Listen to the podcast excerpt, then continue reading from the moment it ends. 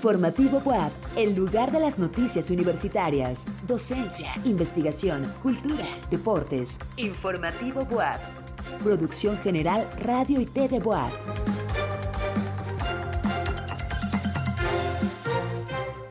Son las 8 de la noche en punto y es tiempo de Informativo WAP. Gracias por acompañarnos en esta emisión de jueves 23 de febrero. Soy Coco Guerra. Iniciamos. Solo los méritos académicos serán el pase de ingreso a la UAP, expresa la rectora María Lilia Cedillo Ramírez. Académicos y no académicos de la UAP aprueban aumento salarial y en prestaciones. En la cultura, investigadores destacan la riqueza de las ciudades mexicanas patrimonio mundial. ¿Quieres saber más? Sigue con nosotros en Informativo WAP. Buenas noches a todas y todos, bienvenidos a Informativo WAP. Gracias por acompañarnos por frecuencia modulada y por el canal 18.1 de televisión abierta y en el 118 de Megacable. Recuerda que también puedes vernos y escucharnos en redes sociales como arroba TV WAP y desde cualquier lugar del mundo a través de radiotv.wap mx y por la app Radio y TV WAP. Aprovecho también para saludar a quienes nos acompañan en esta transmisión por medio de nuestras estaciones de radio en Tehuacán en el 93.9 de FM, en Chignahuapan en el 104.3 de FM y la ciudad de Puebla en el 96.9 de FM. Vamos directo a la información.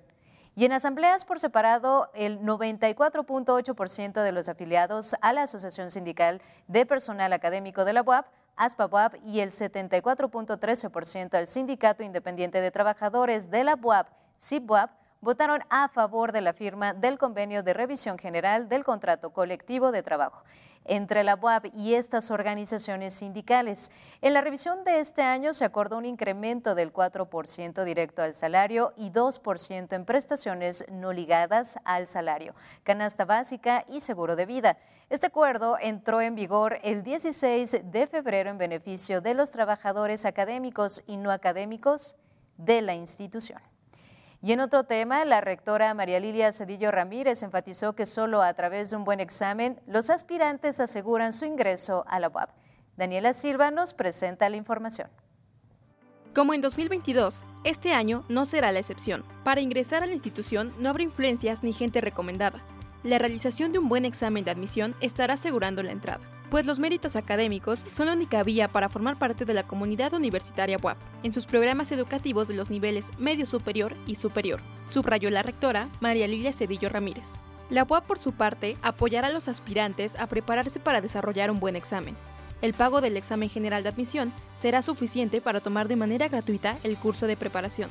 La doctora Cedillo Ramírez señaló que este año se prevé mantener la demanda de casi 80.000 aspirantes, como en el proceso de admisión de 2022, y el cupo será determinado por los consejos de unidad académica de cada facultad o escuela, que van a decidir si es posible incrementar la matrícula en función de la oferta educativa y la planta docente. Para Informativo WAP, Daniela Silva.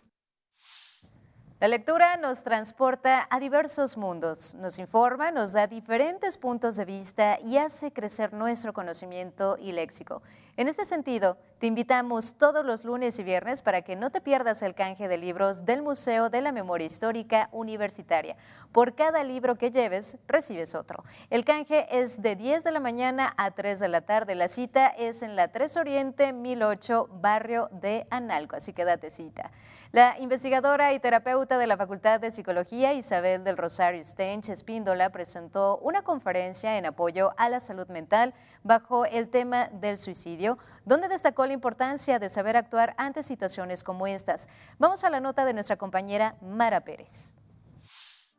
La conferencia para la salud mental titulada Situaciones que pueden llevar a tendencias suicidas se llevó a cabo en el Museo de la Memoria Histórica Universitaria. Estos fueron los puntos más importantes.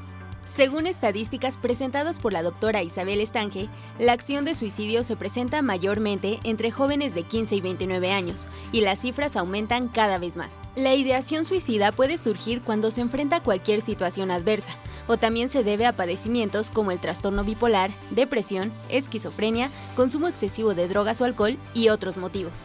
La familia es muy importante para el desarrollo y para el respaldo emocional. Si el entorno familiar se fragmenta, el joven puede sentirse desatendido e incomprendido. Entre las cosas que no debemos hacer cuando una persona tiene una tendencia suicida está en cuestionar la seriedad de su pensamiento, incitarla a hacerlo o ridiculizarla. Recuerda que lo mejor siempre será escuchar y apoyar a buscar una solución a su problema. Recuerda que una vida vale más que todos los tesoros del mundo. Jonathan Reyes tras de cámara. Mara Jimena Pérez para Informativo Web. Invitamos a la comunidad universitaria a la presentación del libro Feminista Yo de la escritora Ana Vázquez Colmenares. Se va a realizar el 27 de febrero a las 17 horas en el aula virtual del Complejo Cultural Universitario.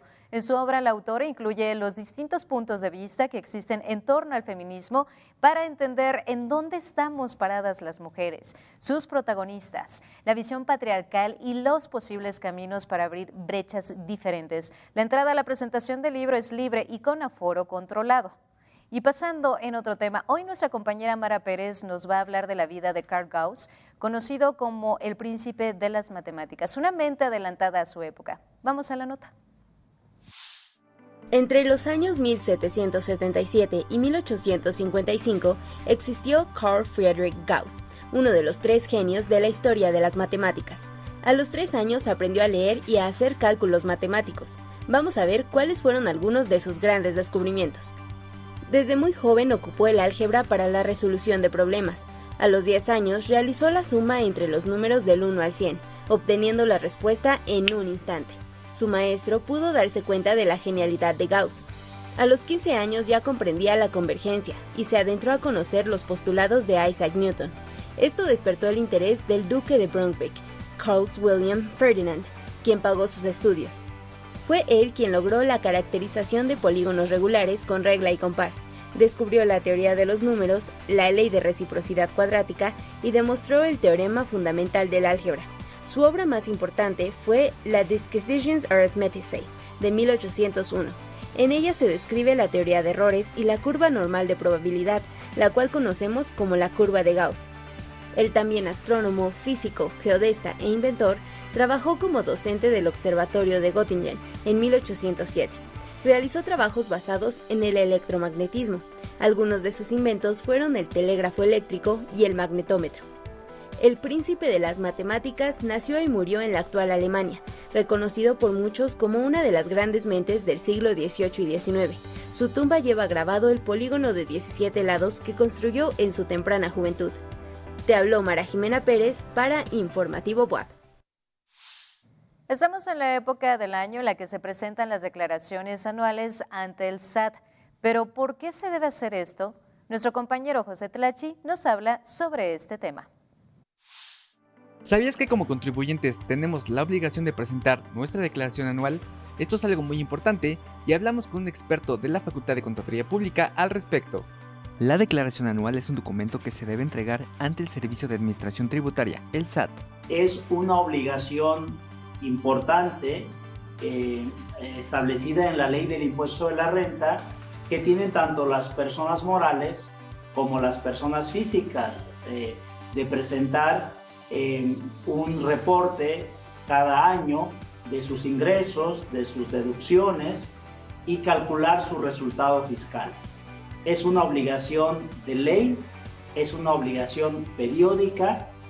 Saber calcular esta declaración, así como saber llenar el formulario electrónico y enviarlo por los medios establecidos por la autoridad fiscal, son aspectos muy importantes al momento de realizar este trámite, por lo que se recomienda acudir con un contador o contadora pública que pueda apoyarlos. La época de presentación de la declaración anual para las personas morales es dentro de los tres primeros meses del año. En el caso de las personas físicas, la época de presentación de la declaración es en el mes de abril de cada año. Entonces, esa es la época que hay que cumplir con, este, con esta obligación en materia de declaración. Y si resulta un impuesto a pagar, pues también hacer el pago correspondiente en el mismo plazo. El experto señaló que de no presentar la declaración en tiempo y forma correcta, se puede incurrir en una infracción y ser sujetos a una sanción. Y así saber si tenemos eh, impuesto a cargo, si tenemos eh, un cero aritmético o en contrapartida si tenemos un saldo a favor. Es decir, la obligación de declarar no necesariamente implica impuesto a cargo. Puede ser ese el resultado, pero no es exclusivamente ese el resultado a obtener. Hay otras posibilidades Con la finalidad de preparar de mejor forma a las y los profesionistas en contaduría y disciplinas afines en este tema, la Facultad de Contaduría Pública impartirá los talleres de declaración anual tanto para personas morales como físicas los días 3 y 30 de marzo, respectivamente. Invitamos a la comunidad de profesionistas, de, también a la comunidad estudiantil, para que se inscriban y participen en esos dos talleres importantes que van a ser impartidos por eh, reconocidos especialistas, eh, catedráticos con experiencia profesional en materia de determinación de contribuciones. Ambos talleres se impartirán tanto de manera presencial como virtual mediante la plataforma Cisco Webex. En apoyo a la comunidad estudiantil estamos ofreciendo ambos talleres eh, en la modalidad virtual exclusivamente por un costo módico de 200 pesos. El registro podrá realizarse en el sitio pieu.wap.mx. Para mayor información sobre costos para el público general, marcar al 222-229-5500, extensión 7676 o escribir al correo exámenesprofesionales.fcp.correo.wap.mx.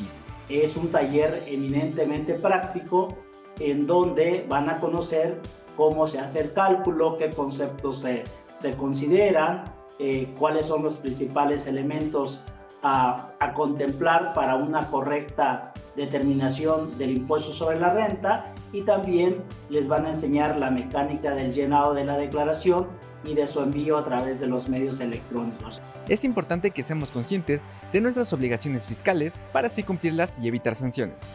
En cámara, Jonathan Reyes. Para Informativo WAP, José Tlachi. Y este jueves, en la colaboración de la Dirección Institucional de Igualdad de Género, la maestra Ruth Salgado nos presenta una reflexión sobre la justicia social en la educación. Buenas noches, maestra Ruth. Bienvenida. Buenas noches, Coco. Este día corresponde al tema justicia social en la educación. ¿Qué es y por qué nos concierne este tema como universidad pública? La justicia social ha sido un tema recurrente en los estudios de sociología, filosofía, economía y política. Forma parte de la educación social y se refiere a las nociones fundamentales de igualdad de oportunidades y de derechos humanos, trascendiendo el concepto tradicional de justicia. La justicia social se basa en aceptar las diferencias, en diluir los límites entre lo que se entiende por normalidad, por común, lo que es socialmente aceptado como son las generalizaciones o los estereotipos de lo que se supone que debemos ser y demostrar, lo que se espera de nosotros y nosotras. Hay ideas culturales en el imaginario colectivo sobre nosotros, nosotras y los otros, y se concreta en las prácticas cotidianas. Si alguien se sale de lo normal, es decir, de la norma, corre el riesgo de ser estigmatizado y discriminado en la educación superior, posgrado y la educación media, tenemos la obligación de ofrecer una educación de calidad a todo el estudiantado. Esto también implica un cambio en nuestra mirada social, en un cambio en la cultura universitaria. Al mismo tiempo, un cambio en el actuar dentro de la comunidad universitaria con impacto en la sociedad. Las acciones tienen que ser de respeto a las diversidades e incluyente. Hablar de justicia social también es hablar de educación inclusiva.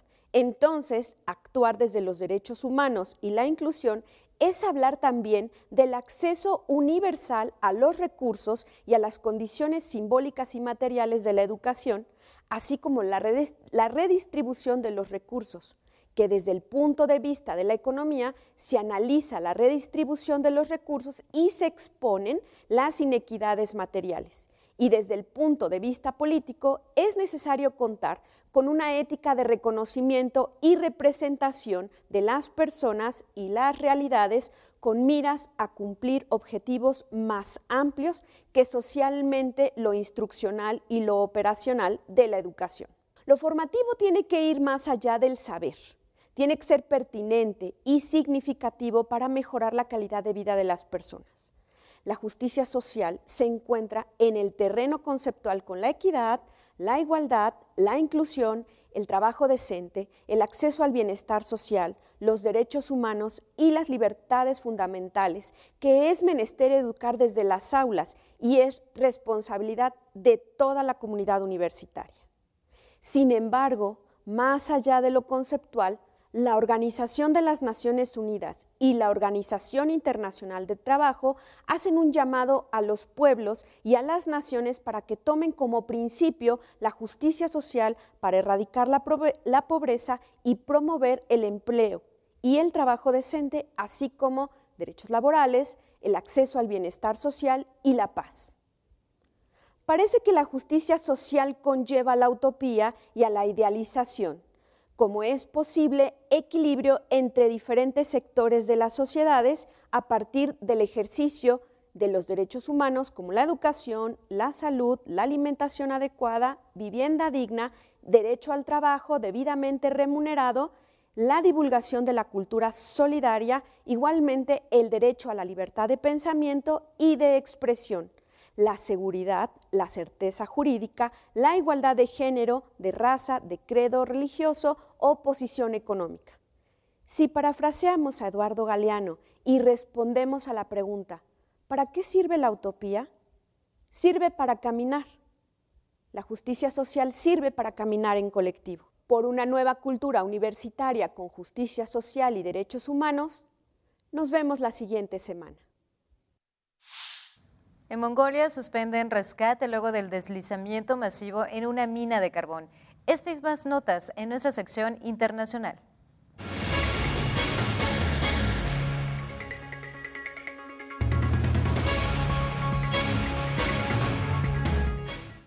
En la Comisión Europea, todo el personal deberá eliminar TikTok como máximo el 15 de marzo. La empresa matriz de la aplicación, la firma china ByteDance, es objeto de estricta vigilancia en países occidentales ante sospechas de que las autoridades de China tengan acceso a los datos de los usuarios. En noviembre, TikTok admitió que parte de su personal podía acceder a los datos de los usuarios europeos. Sin embargo, la compañía asegura que está actuando para ajustarse a las rígidas normas de funcionamiento de los gigantes digitales en el espacio de la Unión Europea.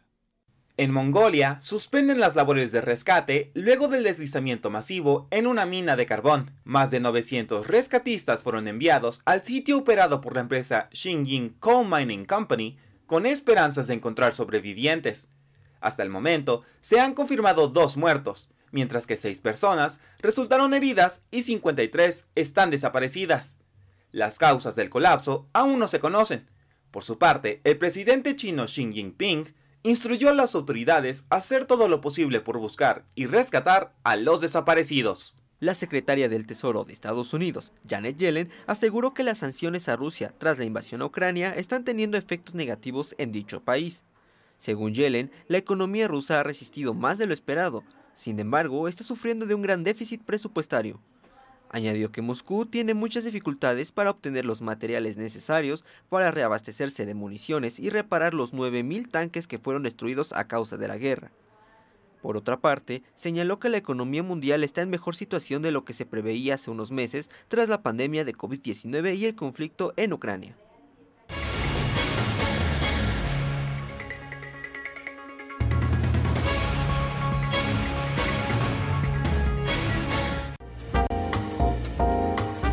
Informativo Boab, Cultura. Recientemente en la Cámara de Diputados se presentó el libro 50 años de la Convención del Patrimonio Mundial en México e Iberoamérica, publicación que conmemora medio siglo de dicha convención que llamó la atención internacional sobre los bienes representativos de los más altos valores humanos reconocidos en el patrimonio de cada país. Nuestro periodista cultural Carlos Maceda nos presenta toda la información. Muy buenas noches, Carlos. Muy buenas noches, Coco. Antes te comento que el Museo Amparo invita al ciclo de conferencias Vida Cotidiana en la Nueva España, que será coordinado por el doctor Antonio Rubial García, profesor investigador de la UNAM. El ciclo se realizará vía Zoom los martes del 14 de marzo al 23 de abril y tendrá un costo de 400 pesos. Las inscripciones se realizan en taquilla del museo, pero si necesitas más información, pues pueden escribir al correo académicas.museoamparo.com. Ahora les presento nuestra nota de hoy, que es sobre un libro que recopila el trabajo de 35 investigadores que destacan la riqueza histórica, cultural y natural de los bienes que, como ciudades mexicanas patrimonio mundial, están inscritos en este rubro por la UNESCO. Así que vamos a los detalles. Francisco Javier López Morales y Nelly Robles García, editores de la publicación, presentaron este libro con más de 500 páginas, el trabajo colaborativo con el municipio de Querétaro, UNESCO y Comos España y México, UNAM y ELINA. Este volumen reúne por primera vez los aspectos teóricos y prácticos que se reflejan desde la región iberoamericana, con especial énfasis en México, de aquellos bienes inscritos y los razonamientos académicos que en su momento se han adoptado e innovado desde los preceptos originales de tal convención. Asimismo, los rumbos marcados por los enormes esfuerzos que cada gobierno, institución, gestor y sus públicos aliados han realizado para mantener las expresiones del concepto acuñado del valor universal excepcional. López Morales recordó que el Estado mexicano se unió a la Convención de 1972, ratificada por 196 Estados partes al día de hoy, para la protección y conservación del patrimonio cultural y natural. Todo mundo se ve en esa convención, se identifica, nada menos que porque nuestro patrimonio, el cultural y el natural, es un nexo de identidad invaluable e indiscutible y que cualquier pueblo, por pequeño que sea, se ve reflejado en, ese, en esa parte de su ser íntimo y que siempre estará dispuesto a luchar y a defender los valores que ahí están inscritos e intrínsecos. Refirió que la historia de la Convención del Patrimonio Mundial encierra una cantidad de elementos extraordinarios para entender el valor del patrimonio que, a través de 50 años, han venido creciendo en lo que es el concepto propiamente de patrimonio y de monumento. Hoy hablamos de paisajes culturales, hablamos de bienes seriados, hablamos de zonas arqueológicas, hablamos de conjuntos históricos, de paisaje histórico urbano, de sitios naturales, sitios mixtos, del patrimonio sumergido. Y todo esto se ha venido enriqueciendo y alimentando a lo largo de cada año.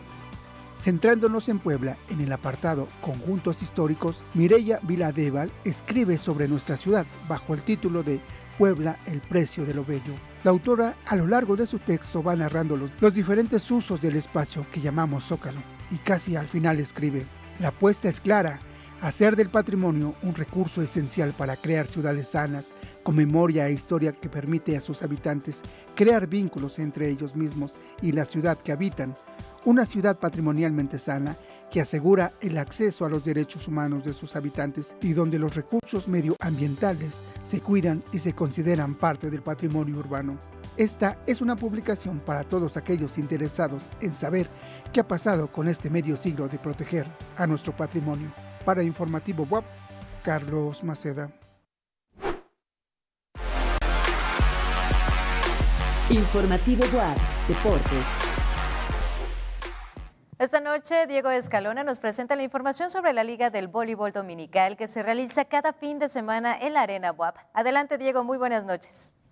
Cayó la noche y llegaron los deportes, pero antes, Coco, te comento que aún es tiempo para participar en el Medio Maratón de Ajedrez WAP 2023, que organiza la Dirección de Deporte y Cultura Física de la WAP.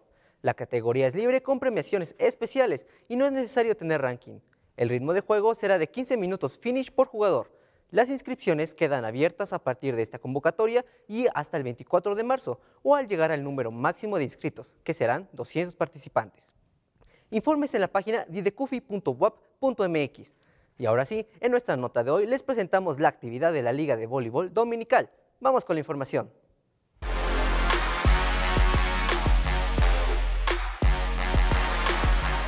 Comenzó con gran éxito en la Arena WAP la Liga Dominical Estudiantil de Voleibol WAP 2023, en la que participan más de 20 equipos de instituciones públicas y privadas de nivel secundaria y preparatoria. Los equipos están conformados por estudiantes de la Prepa Benito Juárez, Enrique Cabrera Barroso, CEFOR WAP y de escuelas privadas como el Instituto Oriente, Benavente, Prepa y Secundaria Madero, UPAEP Santiago, clubes como Leones y foráneos de Precap de Tecamachalco. La liga se realiza los domingos de 8 a 17 horas en la Arena WAP. Para Informativo WAP, Daniela Silva. Desde temprana edad, Elena Martínez y otras mujeres de Aserradores, una comunidad pesquera del este de Nicaragua, aprendieron a meterse en el manglar con un tupido entramado de tallos, ramas y terreno pantanoso para extraer conchas negras. Vamos a escuchar la siguiente pieza. Estas mujeres no temen adentrarse a un manglar en búsqueda de conchas negras. La recolección de este molusco se ha convertido en el sustento de muchas familias en Aserradores, una comunidad pesquera de Nicaragua. Las conchas negras que recolectan las venden a restaurantes que las ofrecen en platos o bebidas.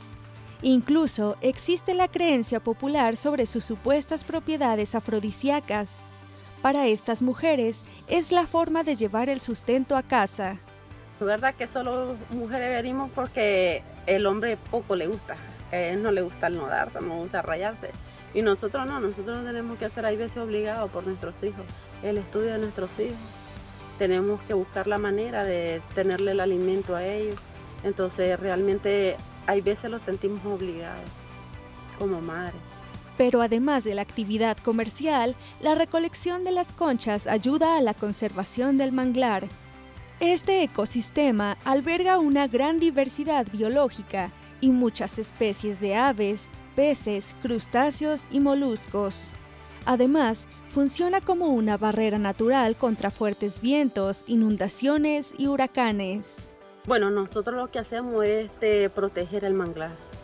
Realmente pues nosotros no despalamos, sembramos, reforestamos y a como lo llamen a nosotros las instituciones, nosotros lo hacemos. Siempre es por el bien de nosotros y de nuestros hijos y la demás, la demás población. Las recolectoras son cuidadosas al hundir los brazos en la ñanga o zona pantanosa para extraer las conchas grandes. Las más pequeñas las devuelven al fango para proteger el manglar. Cuando yo comencé a conchar, yo era una niña, tenía ocho años y pues mi papá me dice, hija, vamos a, trabajar en las conchas. Y se hallaban encima. Uno caminaba con su salveque y encima las hallaba uno y hermosas las conchas. Ve, de 10 años para allá ya se fueron menorando porque ya éramos más las concheras. Una docena de conchas en un restaurante de la zona puede costar hasta 3 dólares pero las mujeres solo obtienen entre una cuarta y una sexta parte de esa ganancia. Es por eso que las recolectoras, asociadas en varias cooperativas, buscan una mejor comercialización que compense su arduo trabajo. Para Informativo WAP, Paola Mora. Veamos y escuchemos la información nacional.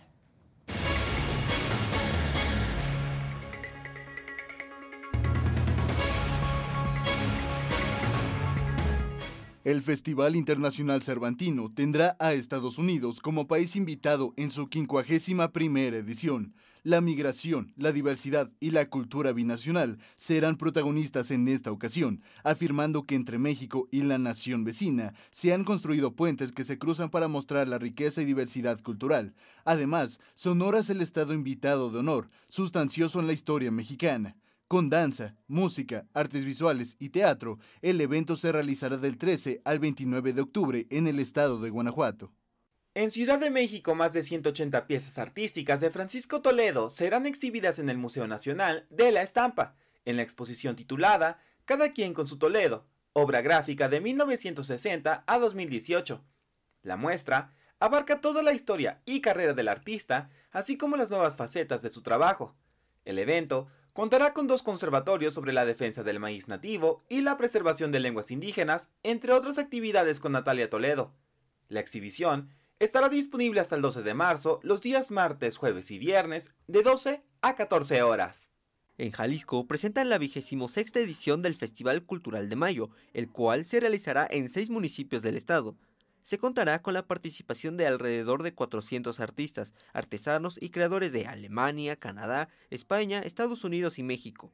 La muestra, por primera vez, se une al Festival Tlaquepaque y Tlajomulco, y es la segunda ocasión que Zapopan es sede de varias actividades. La Secretaría de Cultura asegura que este evento también es un espacio para la formación de la comunidad cultural con la apertura de talleres, conferencias y clases magistrales. Este programa se llevará a cabo del 2 de mayo al 4 de junio.